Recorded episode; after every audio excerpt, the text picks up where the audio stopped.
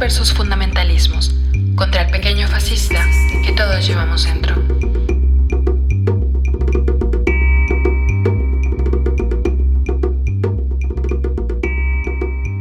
Hola, hola.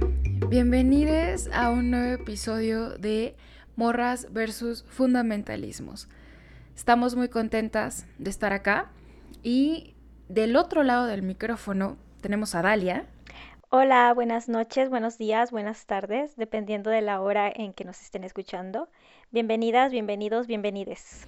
Y yo, Sofía. Un gustazo estar acá. Y bueno, el día de hoy vamos a hablar de un tema que, uy, habíamos, habíamos prometido ya en los episodios anteriores que lo nuestro, bueno, no lo habíamos prometido, más bien creo que lo comprobamos, así como un decreto, ¿no? Yo decreto que tal cosa. Entonces, em, habíamos secretado que lo nuestro eran las declaraciones polémicas y bueno, pues este episodio no se va a salvar de eso. Hoy vamos a hablar sobre colonialismo y sobre el, el pañuelo, bueno, las morras del pañuelo verde. ¿No? ¿Qué tiene que ver el colonialismo con las morras del pañuelo verde? O de hecho, ¿es posible hablar de una relación entre estar a favor de la despenalización del aborto y ser colonialista? Sí. Dalia, ¿quieres darnos algunos ejemplos? Eh, sí, claro, me parece que el, uno de los ejemplos que se me ocurren es cuando decimos las ricas abortan, las pobres mueren. Otro que, eh, otra consigna que es muy popular y que es muy bien intencionada, pero cuando hablamos que el aborto es un tema de justicia social o cuando hablamos de que eh, el aborto es porque las empobrecidas eh, no pueden abortar, sí, las feministas no vamos a salvarlas y les despenalizamos el aborto porque pareciera que sin nosotras, las salvadoras blancas, las mujeres empobrecidas no, no, no podrían abortar por sí mismas, ¿no? Eh, creo que hay muchas consignas problemáticas de aborto y, colonialismo que reproducimos como a la salvadora blanca, pero estas son de pronto las que se me ocurren. O también algo que tú ya me comentabas, ¿no? Que me decías que también es colonialista, que la lucha por el aborto lo devore todo. O sea, que sea aparentemente el único problema reproductivo que tenemos las mujeres y no se hable de esterilizaciones forzadas, no se hable de las razones por las que las mujeres deciden eh, interrumpir sus embarazos, porque muchas quisieran llevar a término su embarazo si tuvieran condiciones económicas para hacerlo. Entonces pareciera que la lucha por la despenalización del aborto lo consumiera todo como si fuera una lucha universal que todas las mujeres de todas las clases sociales eh, queremos y además se toma como una bandera de las empobrecidas, ¿no? Como que las usamos como token de que eh, es que es para que las empobrecidas puedan abortar, cuando estadísticamente las mujeres eh, de las periferias, las mujeres con menos escolaridad, las mujeres más empobrecidas, son las que menos abortan, son las que realmente quieren llevar a término su embarazo, pero no pueden porque las condiciones económicas no se, lo, no se los permiten y que si las, les haces un sondeo te van a decir, bueno, es que yo lo que quiero es parir en condiciones libres de violencia, ¿no? Eh, ¿Qué otras cosas de colonialismo se te ocurren? Sí, güey, fíjate que creo que es un temazo hablar de este asunto, bueno, del complejo de salvadoras blancas, porque me parece que mm, escapa muy fácilmente solo de la esfera del aborto o de la, despenalización del aborto.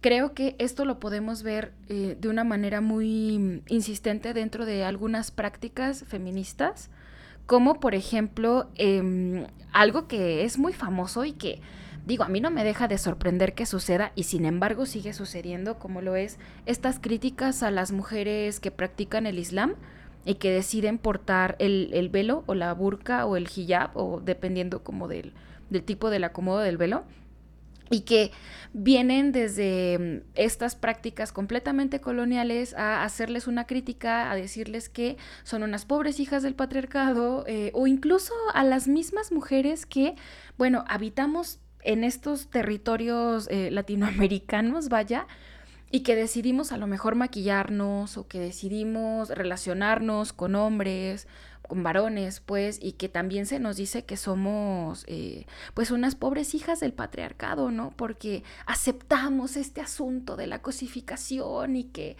la hipersexualización de nuestros cuerpos, y ay, qué lamento. Vaya, no más falta que se azoten tal cual como los, la, gente que se autoflagela en ritos religiosos, ¿no? Creo que ese es una, un temazo. Em, ponernos en, una, en un papel de mm, blancas salvadoras y, yendo a ciertas a ciertos lugares a creer que estamos haciendo la revolución. Es un tema porque, güey, no dejas de estar en un movimiento político. Y esa clase de prácticas son súper peligrosas. Ya no se diga las consignas que se repiten eh, pues a diestra y siniestra, como las que ya mencionabas tú, ¿no? De que las ricas abortan, las pobres mueren, em, o sí hay que, hay que despenalizar el aborto porque pues las pobres no deben parir. Em, digo, no lo dicen tal cual, una ya lo dice sin tapujos, pero, o sea, lo dicen de una manera disfrazada, pero básicamente eso es.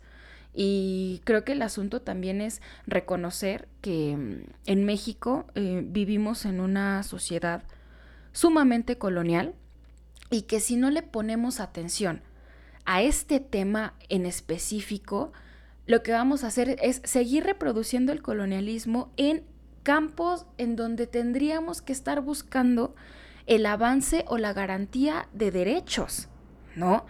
Eh, no sé, a mí es algo que no me termina de, de inquietar, pues me parece que es sumamente peligroso. Es totalmente peligroso porque en nuestra búsqueda de derechos, de una vida más digna, de un buen vivir, tendría que ir de la mano de una descolonización. Porque si en nuestra búsqueda de, de derechos estamos reproduciendo colonialidad o alimentando la colonialidad, entonces estamos eh, pues utilizando una herramienta del amo y las herramientas del amo nunca van a desmantelar la casa del amo. Y hay muchas, como tú decías, muchísimas cosas problemáticas, ¿no? Pareciera que eh, la ejemplificación más clara de lo que es el colonialismo o la colonialidad en el feminismo es desde luego el feminismo radical, que es el que señala siempre como estas problematizaciones de que si te maquillas, si usas burkas, si eres religiosa, y también pareciera que desde el feminismo, desde la marea verde, eh, a lo que toda mujer tiene que aspirar es a un control reproductivo, siempre y cuando control reproductivo signifique no parir. Claro. Es decir, que tú puedas controlar tu reproducción para no parir. Y los argumentos que se utilizan pues son sumamente problemáticos, ¿no? Como estos argumentos de que para que no haya niños pobres en las calles, que creo que eso ya está muy problematizado, pero que, como tú dices, seguimos reproduciendo a la hora de nuestros argumentos una higienización social. Pareciera que el aborto es esta solución a todo eso que no nos gusta. Eh, yo no entiendo cómo llega alguien a la conclusión de que el aborto va ayudar o es una solución para que no haya niños empobrecidos en las calles, ¿no? Porque yo creo que el problema no son los niños empobrecidos, sino la pobreza, la violencia estructural. Yo creo que son temas distintos. El aborto es simple y sencillamente una razón de autonomía, un tema de, de derechos reproductivos, de tomar decisiones sobre tu, tu reproducción, pero nunca un, bueno, la panacea o la solución a todos los problemas que, que hay, ¿no? Y tampoco eh, la marea verde o la lucha por la despenalización del aborto tendría que absorberlo todo. Bueno, y sabes a mí que se me viene a la mente ahorita que preguntas qué es lo que hace a una persona llegar a esa conclusión de que el aborto de hecho va a ser la solución a, la pobreza o cosas así.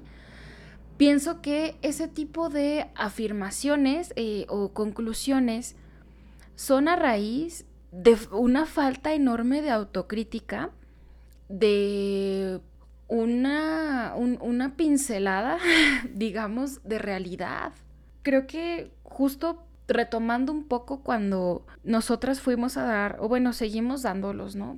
talleres en zonas periféricas de, de la ciudad lo que veíamos era, bueno, tienes al principio este sesgo de las gafas violetas y que todo de pronto piensas que, que pues la mayor problemática es el género, ¿no? Y vas buscando eso. Y de pronto te das cuenta de que en, en ciertos contextos no pasa. ¿no? Que bueno, eso ya de por sí, eh, tener ahí el, sesgo de las gafas violetas por todos lados y quererlo aplicar en todos lados ya de por sí es muy blanco, es muy colonial. Em, pero justamente creo que este tipo de talleres y lo que nosotras vivimos en, en estos fueron lo que a nosotras nos afianzaron, digamos, estas convicciones de que de hecho el, sesgo o las gafas violetas no eran lo único que se debían tener en cuenta, ¿no? Entonces, justo pensar, por ejemplo, que lo que hace que una persona, eh, digo, pues no es malo, no, no, no, todo mundo nacemos a lo mejor en una familia de colonial y que sea activamente mm, luchadora por eh, por deconstruir este asunto, ¿no? Pero sí creo que una persona que termina con esos juicios de que el aborto es la solución a todo aquello que de pronto le resulta muy complejo de ver y de asumir y de aceptar, como lo es la pobreza, por ejemplo, o como lo es, o como lo son las personas racializadas, es a falta de eso, a falta de gran, gran autocrítica que creo que la autocrítica no se puede tener o no puede ir acompañada, em, no le puede faltar, más bien, este, esta pincelada o esta, este gran bocado de realidad, ¿no?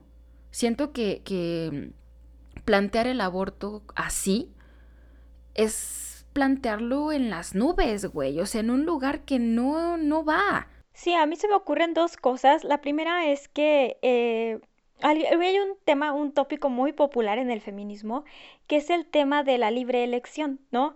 Que las feministas, sobre todo las feministas radicales, problematizan la libre elección y dicen que la libre elección en el patriarcado es un mito. Y lo usan sobre todo para temas que a ellas no les gustan, como el maquillaje, ¿no?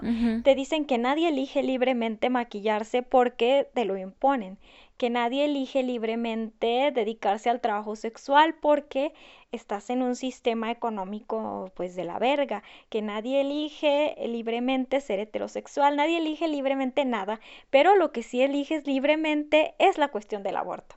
O sea, esa aparentemente sí se elige libremente, ¿no? Entonces ahí hay un sesgo terrible. Achis, achis, los mariachis, ¿cómo está eso? Ajá, o sea, e, el aborto sí es la decisión autónoma por automacía y es así, la eliges libremente aunque vives en un mundo donde nada se elige libremente. Y esto es falso. Nosotras que damos acompañamiento sabemos que ninguna mujer elige libremente abortar. Es una decisión reproductiva que se toma sí con autonomía, sí con agencia, porque las mujeres, aún en condiciones jodidísimas conservamos agencia, pero que si nos basamos en el mito de la libre elección es que ninguna mujer elige abortar, es que son las condiciones las que las llevan a abortar. Entonces en ese contexto decir que el aborto es una solución para las mujeres empobrecidas, para las mujeres de la diversidad eh, funcional, es eh, carecer completamente de perspectiva de, de clase, de perspectiva interseccional y de y de herramientas de lógica básica, ¿no? Entonces, a mí sí me parece como muy complicado que se siga viendo el aborto como la decisión autónoma por naturaleza cuando, cuando no lo es, cuando eh, ninguna mujer elige tan libremente abortar, si está condicionada por su contexto, si son decisiones emergentes que toma, pero esto no significa que sea una decisión que no se toma con autonomía. Y entonces por eso deberíamos empezar a defenderlo más como una decisión autónoma y no como algo que va a, a resolver la pobreza ni en la delincuencia, o sea, para, para la delincuencia y para el empobrecimiento son estrategias distintas, no, no, no la interrupción de, del embarazo. La interrupción del embarazo es eso, una decisión que tomas y ya. Estoy completamente de acuerdo contigo y esto precisamente a mí me lleva a pensar o a hacer una relación con el racismo.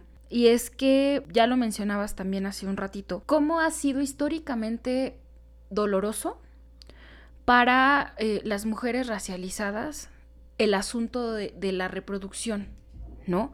Porque mientras desde las esferas blancas, desde estos círculos intelectuales blanqueados, eh, occidentales, mm, que le apuestan a que la liberación de la mujer está justamente en elegir no parir, en contextos donde ha existido racismo y en los que las mujeres racializadas se han visto con esta disyuntiva de, de, pues es que ni siquiera es disyuntiva, ¿no? Creo que más bien han tenido en, en muchos contextos y momentos históricos solo una opción y esa opción es no parir, pero no porque quieran, güey.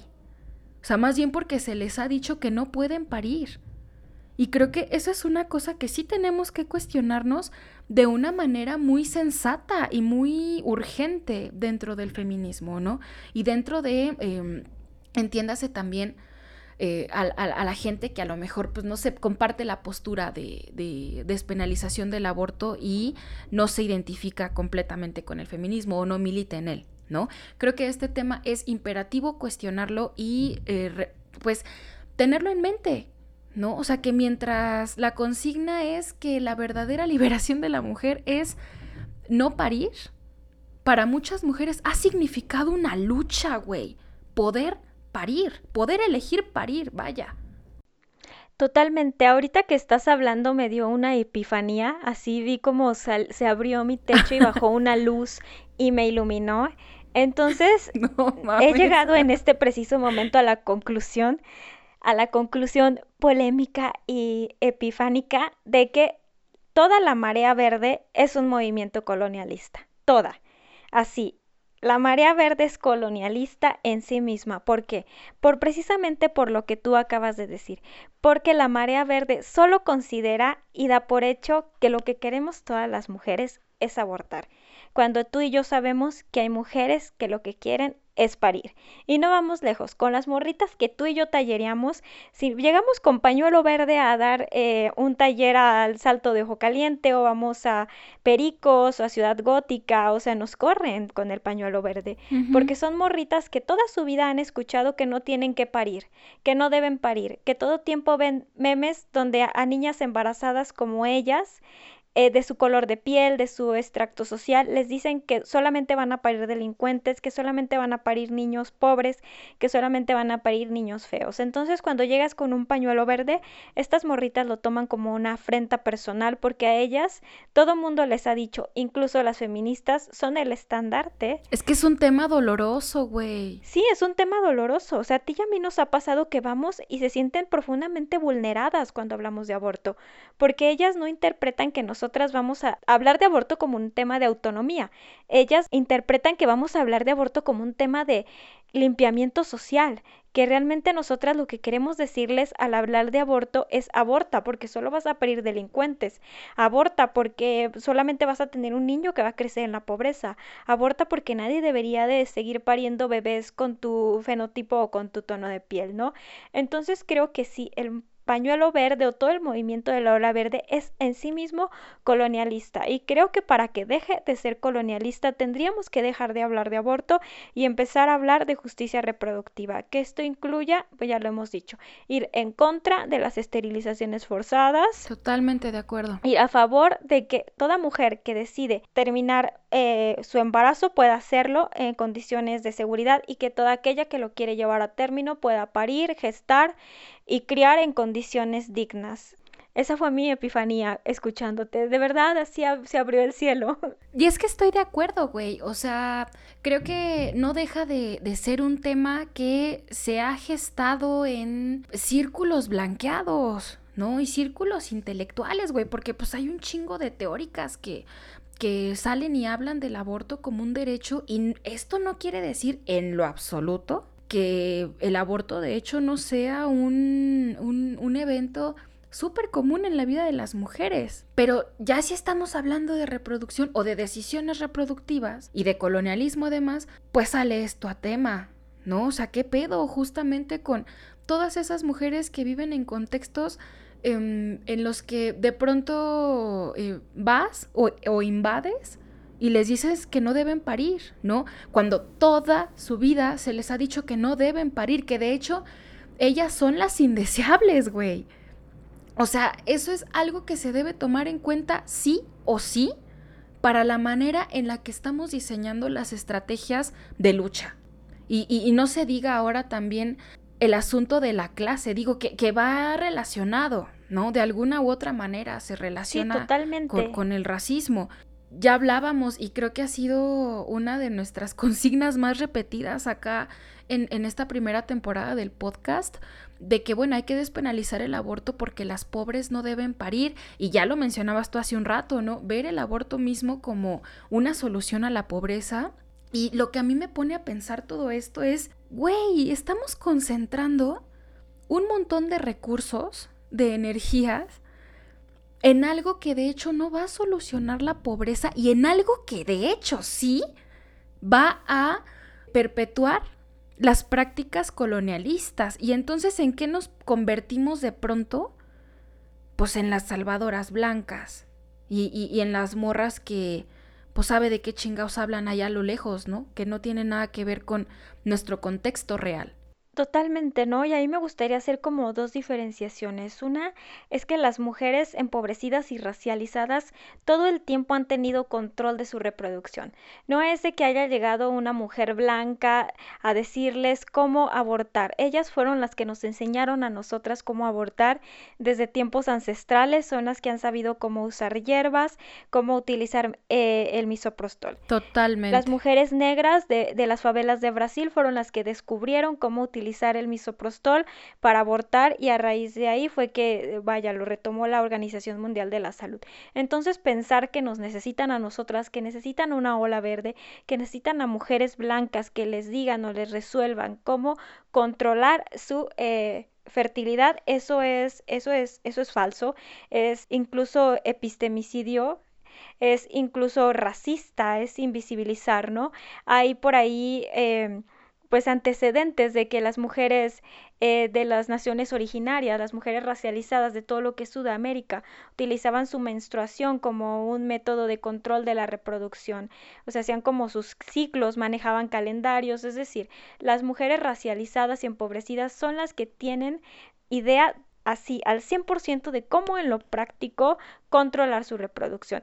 Posiblemente si nos pusiéramos a pensar por qué tienen tantas hijas e hijos, por qué paren es porque quieren hacerlo, ¿no? Porque también, o sea, hay muchísimas mujeres, como tú has dicho, que lo que es una resistencia es parir.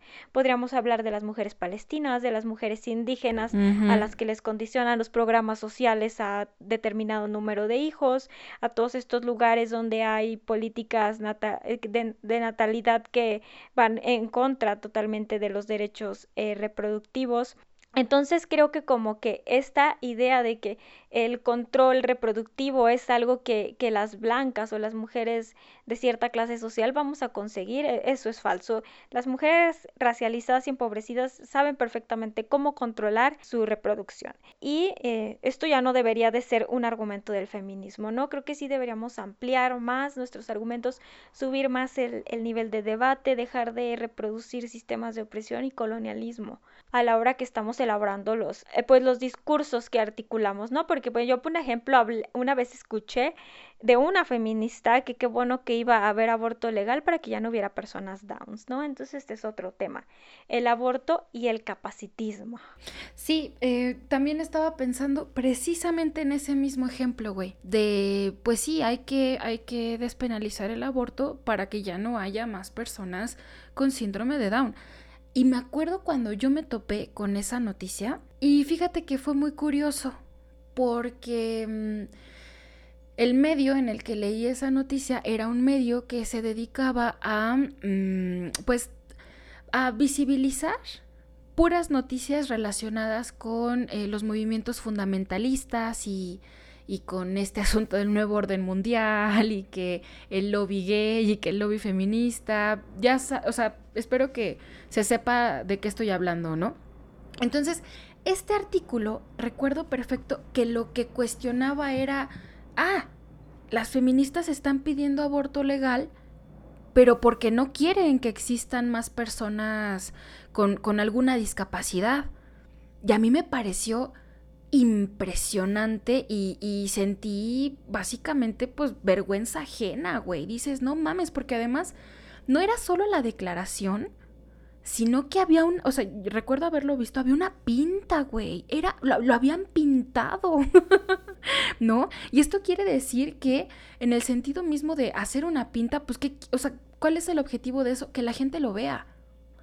Y para mí es así de ni en pedo, güey. Quiero que me relacionen con esa clase de chingaderas, porque eso es lo que son. Y esas son cosas inaceptables, güey. Algo que no debería prestarse ni siquiera a negociación en estrategias para eh, promover derechos humanos. Sí, yo también tengo como mi top de argumentos que no son, como tú dices, negociables para la promoción de los derechos humanos. Y esos son pues el capacitismo, el clasismo y el racismo. Y yo creo que nos hace falta mucha autocrítica, ¿sabes? O sea, mucha autocrítica dentro del, del movimiento y no es nuestra intención de herir susceptibilidades. Por eso me gustaría hacer un breve como trayecto de cómo fue que nosotras pasamos de hablar de aborto a hablar de justicia reproductiva. Desde luego que una parte importante del trabajo de Morras y el Morras sigue siendo el aborto y hablar de aborto y aborta segura es nuestro proyecto más importante, pero esto es lo que tiene presencia en redes sociales. Nosotras afuera en activismo de base hacemos muchas otras cosas, sobre todo relacionadas con la justicia reproductiva. Y creo que pues para hablar de autocrítica me parece empezar por nosotras mismas y qué fue lo que a nosotras nos hizo. Bueno, ¿y qué fue? Fue la experiencia de tallerear en colonias periféricas.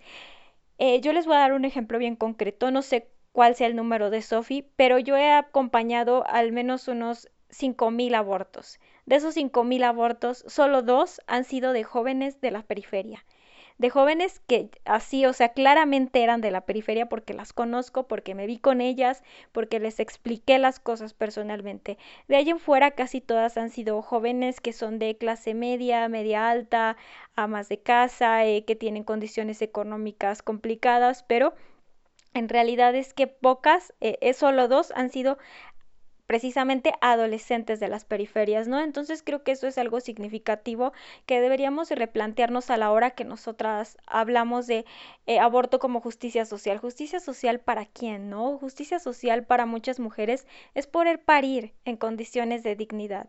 Entonces, nuestro tema fue ese, que nosotras eh, no nos llega, o sea, nosotras estamos trabajando en el tema de aborto en las periferias. Entonces era un fracaso nuestro proyecto porque no nos llegaba trabajo de las periferias.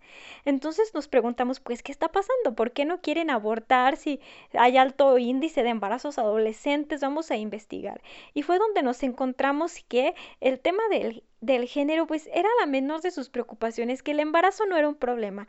Tú vas a una colonia popular, te encuentras a una niña, a una adolescente, estoy hablando de una niña 12, 13 años, no estoy hablando de niñas de 8, 9 años, que ahí todas estamos de acuerdo en que eso es violencia sexual, ¿no? Pero adolescentes, 12, 13, 14 años, las ves embarazadas y para nosotras como feministas era un problema un problema muy grave. Pero para ellas no, o sea, ellas decían, yo me la rifo y termino la secundaria y la prepa embarazada, por mí esto no es un problema.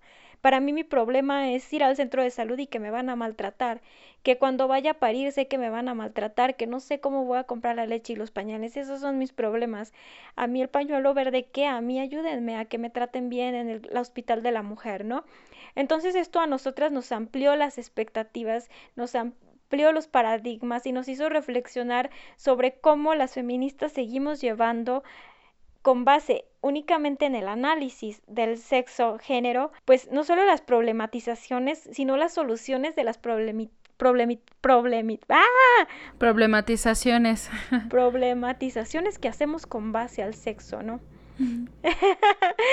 que hacemos con base al sexo. Entonces el problema de esto es eso, ¿no? Que tenemos como resultado que si solo tenemos las gafas violetas, no, no nos ponemos las gafas desde la matriz de opresiones, únicamente tenemos mareas verdes, pero no tenemos compromiso político con que las mujeres puedan parir, que no las sigan esterilizando a la fuerza, que no las sigan maltratando en los hospitales, que no las sigan llevando presas por emergencias obstétricas. Y sabes, se me viene otro ejemplo a la mente y eso es muy común. Mm, que hables de aborto pero que a la vez hables de anticonceptivos, güey. Que, que después de darle información de, sobre aborto, eh, luego, luego de esa información sobre cómo utilizar métodos anticonceptivos como si la morra a la que estás atendiendo no los conociera. ¿Me explico? Y, y creo que lo que se termina por decir ahí, pues es así de, uff, es un súper error, güey, que te hayas embarazado, no mames, no quiero volver a verte por acá y por eso te estoy dando esta clase de información para que no te embaraces y no la cagues, ¿no? O sea, en ese sentido, no sé, eh, creo que podría ser incluso otro ejemplo que sí podría entrar en este famoso quiz que ya vengo presumiendo capítulos atrás, de lo dijo un provida o lo dijo una feminista, ¿no? Creo que esto que mencionas se retrata justamente en cuando das información sobre métodos anticonceptivos, luego de dar información de, sobre aborto o incluso antes, ¿no? que se, se, se liga directamente, a lo mejor puede ser en menor intensidad, pero sí se liga con las esterilizaciones forzadas que ocurren que siguen ocurriendo, o sea, que no son cuestiones aisladas, güey, pasan. No, y pasan muchísimo todavía las esterilizaciones forzadas. Y no estamos hablando como del caso de los centros de detención migrante en Estados Unidos que escandalizó, sino que pasa todos los días, por ejemplo, en los centros de salud, eh, cuando vas y tienes pares, ¿no? Ya pariste a, tu bebé y de pronto de la nada te dicen, ay, ahí le hicimos ya el ligamiento de trompa, sé porque ya tiene cuatro hijos, pero ¿a qué horas me avisaste?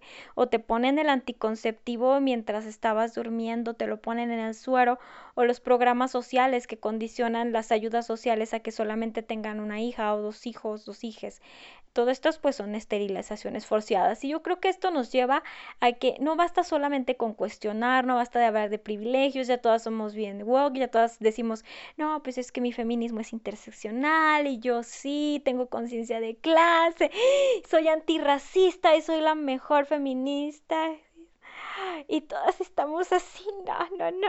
Basta de racismo. Basta. ya estamos viendo el racismo en todos lados y súper interseccional. el feminismo es interseccional por sí solo. No, o sea, no es interseccional por sí solo. O sea, si tu feminismo es interseccional por sí solo, no, no estarías suscrita a una marea verde. Estarías hablando de justicia reproductiva porque lo que es interseccional es la justicia reproductiva, no la marea verde.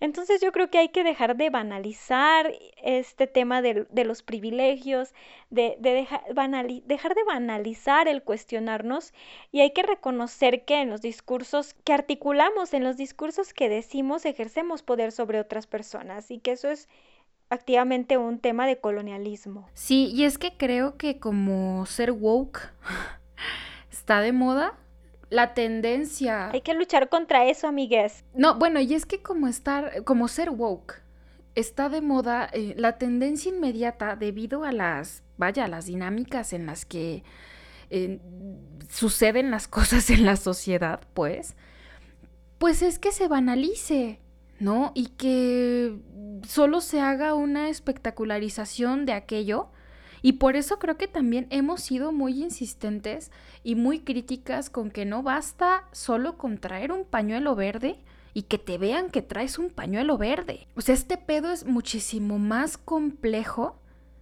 que solo tener el pañuelo verde y decir estoy a favor de la despenalización del aborto porque no quiero que nazcan más personas con, con de la diversidad funcional, ¿no? O sea, güey, no.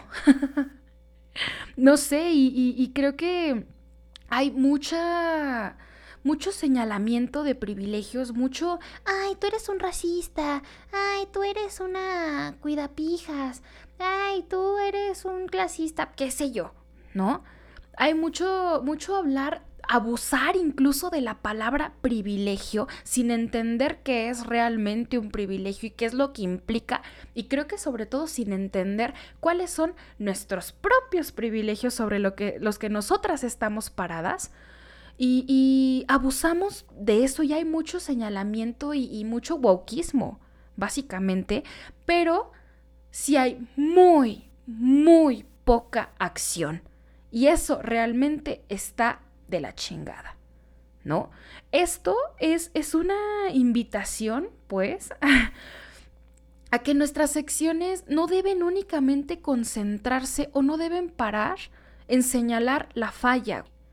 Creo que es necesario para, para tener un avance real y un avance, deja tu real, un avance que contemple a, todas las mujeres.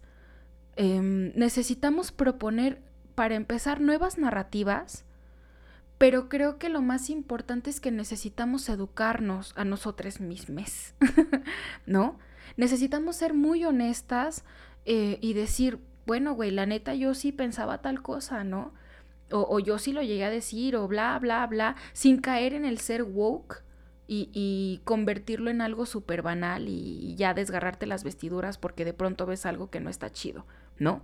O sea, más bien educarnos de una manera sensata, no sé cómo, cómo decirlo, pero educarnos de forma que esto sí nos pueda llevar a crear estrategias que impacten de manera positiva en aquellas personas con las que decimos sentir un compromiso político o aquellas causas. Sí, totalmente creo que no tenemos que perder nunca en cuenta que el feminismo, el antirracismo, el movimiento decolonial son movimientos políticos, que ser anticolonial, ser antipatriarcal, ser antirracista es una posición política que implica formarnos, formarnos, educarnos, escuchar a otros, esto para poder proponer nuevas narrativas, eh, tenemos que educarnos y educarnos no hay otra forma de que escuchar a otras personas, de que escuchar a otros, escuchar a otros y de desde ahí ver qué es en lo que nosotros estamos reproduciendo todavía sistemas de opresión,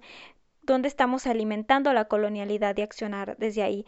A mí para ir cerrando eh, me gustaría eh, pues dejarlo sobre la mesa, ¿no? De que entendamos de que el movimiento del pañuelo verde o a favor de la despenalización del aborto es en sí mismo colonialista porque no contempla otras opresiones como la clase y la raza y que apostemos por empezar a hablar de justicia reproductiva, que así como abrazamos el tema de, de la interrupción legal del embarazo, también abracemos el tema de, de las esterilizaciones forzadas, también abracemos el tema de la violencia obstétrica, de la violencia eh, que significa parir a tus hijos en condiciones de precariedad, ¿no? Y pues ir modificando cada vez nuestras narrativas y abortar estos discursos de que aborto para que las pobres puedan abortar, aborto para que no haya niños pobres en las calles, aborto para que no haya delincuencias, aborto por si se hace policía, no, ya no se pasen de vergas, o sea, suban el nivel del debate, morras, la neta no está tan difícil, vea, nosotras estábamos bien pendejas y ahora somos las amas, las putas amas. Mensa. no es cierto, nunca estuvimos pendejas. Nunca hemos estado pendejas. Siempre nosotras nacimos en perra diva potra. Y todos los trucos. y todos los trucos, ¿no? Y pues a mí nada más me gustaría hacer esta, a lo mejor, aclaración. Pues que no es para herir susceptibilidades. Pero sí es para señalar que la, la lucha por la justicia reproductiva no es un espectáculo, que es un movimiento político y que mientras sigamos cayendo, vaya, en, en, estas dinámicas que se vuelven un show, Boom. que son más un asunto de pose, que son más un asunto de creerse woke y creer que eso está bien y creer que publicar cosas en Facebook y en Twitter es hacer revolución. Eh, creo que no, pues no va a haber mucho avance significativo. ¿no? Ruido puede haber. El ruido sirve, sí, ¿no? La visibilización sirve a nivel eh, colectivo, claro, porque pone temas en la agenda, pero hay que saber también que hay, hay otras eh, realidades que no se están contemplando dentro de las luchas, por ejemplo, por el aborto legal, que deberían contemplarse, que de hecho el asunto de la justicia reproductiva no está para nada peleado con hablar de aborto, ¿no? Y que más bien es un asunto de mm, educarnos a nosotras mismas, de escuchar justamente otras realidades y, y, y, seguirle apostando por eso. O sea, creo que la neta, eh, si queremos ser woke, si queremos ahí apostarle a andar, pues no sé, de progreso o algo, eh, pues vámonos. O sea, vamos a ser woke chidas, ¿no? o, progres chidas, educadas, que sí contemplen otras realidades, que sí le apuesten a nuevas narrativas, que sí eh, dimensionen que esto es un movimiento político. Y por mi parte es todo. Y recuerden que cuando hablamos de educarse y comprometerse políticamente no lo hacemos desde la concepción clasista de estos términos, sino desde, la educación popular, de escucharnos, de escuchar a las otras, de escuchar a los otros, todo el conocimiento que nosotras hemos adquirido y toda la trayectoria que llevamos en Morras y el Morras de un punto a otro ha sido escuchando a las otras, escuchando a los otros, escuchando incluso a los otros. Y bueno, yo cerraría nomás diciéndoles que esto no es para herir su susceptibilidad susceptibilidades, pero si es para herir su blanquitud y su colonialismo, si vamos a abortar algo que sea el pequeño fascista que llevamos dentro. Y pues ya, nos vamos. Adiós. Cuídense muchísimo. Traicionen su blanquitud. Nos vemos en el siguiente episodio. Escúchenos y síganos en redes sociales. Bye bye. Recuerden que queremos ir a los Spotify Awards a tomarnos fotos con Bad Nos vemos. Bye. Bye bye.